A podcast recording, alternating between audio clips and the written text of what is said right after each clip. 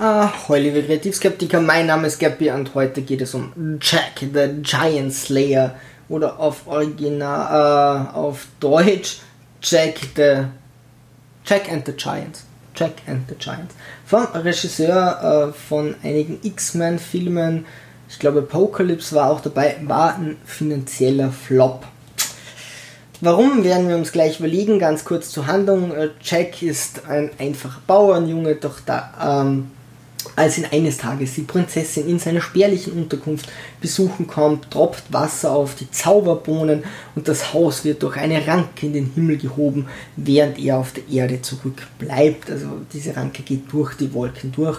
Der König schickt ihn mit seinen Männern in das Reich der Riesen, das ist jenseits der Wolken. Die Riesen kamen schon einmal herunter, haben die Erde bedroht, aber durch eine Krone konnten sie gebunden und zurückgejagt werden und Priester haben aufgepasst, dass diese Bohnen nicht in falsche Hände kommen.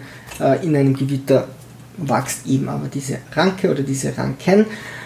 Und ähm, ja, derjenige, der die Prinzessin ähm, heiraten soll, äh, geht auch mit den Männern und mit Jack hoch. Er will aber in Wirklichkeit die Riesen mit dieser Krone eigentlich nur unterdrücken und das ganze Königreich für sich haben. Das wird alles relativ schnell klar, ohne da großartig viel zu spoilern. Man sieht den Typen und weiß eigentlich relativ schnell, was er will und er sagt es dann auch. An sich ist das Ganze ein netter Märchenabenteuerfilm.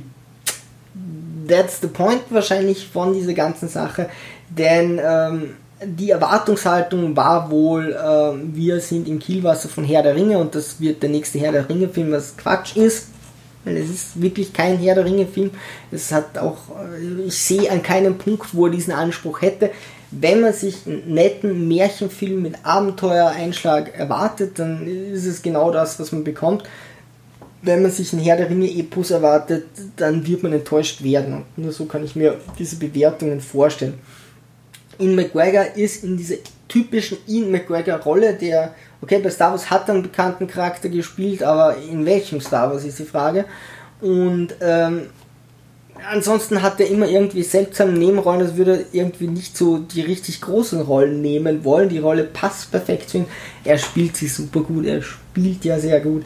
Ähm, es sind wunderschöne Bilder, die Effekte sind okay. Meiner Meinung nach ist der Film unterbewertet. Ich habe gar nicht großartig viel zu sagen. Es ist ein netter Märchenfilm. Ähm, so wie man sich erwartet, wenn man die richtige Erwartungshaltung hat und es hat Abenteuer-Genre, also Abenteuer ein, es hat Abenteuerelemente und es hat ein paar nicht ja Twists könnte man sagen, ähm, dass man auch, dass die Spannung erhalten bleibt. Pacing ist okay, Spannungskurve ist okay. Ich finde den Film schön. Ich kann ihn empfehlen.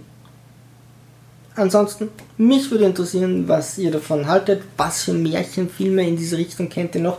Mich würden mal richtig gute Abenteuerfilme interessieren, die nicht jeder kennt. Ich suche da schon relativ lange und hart, äh, finde aber leider nichts. Denn gerade solche Fantasy-Filme oder also äh, Märchenfilme oder Abenteuerfilme kann man sich meistens super mit seinem Partner ansehen und muss nicht irgendwie zum hundertsten Mal Herr der Ringe ansehen oder andere Leute schauen immer Harry Potter. Ähm, wenn ihr da Tipps habt, würde mich sehr freuen. Ansonsten, liebe Sturmtrotzer, ich kann es empfehlen, segeln wir straff falten und auf zum Horizont.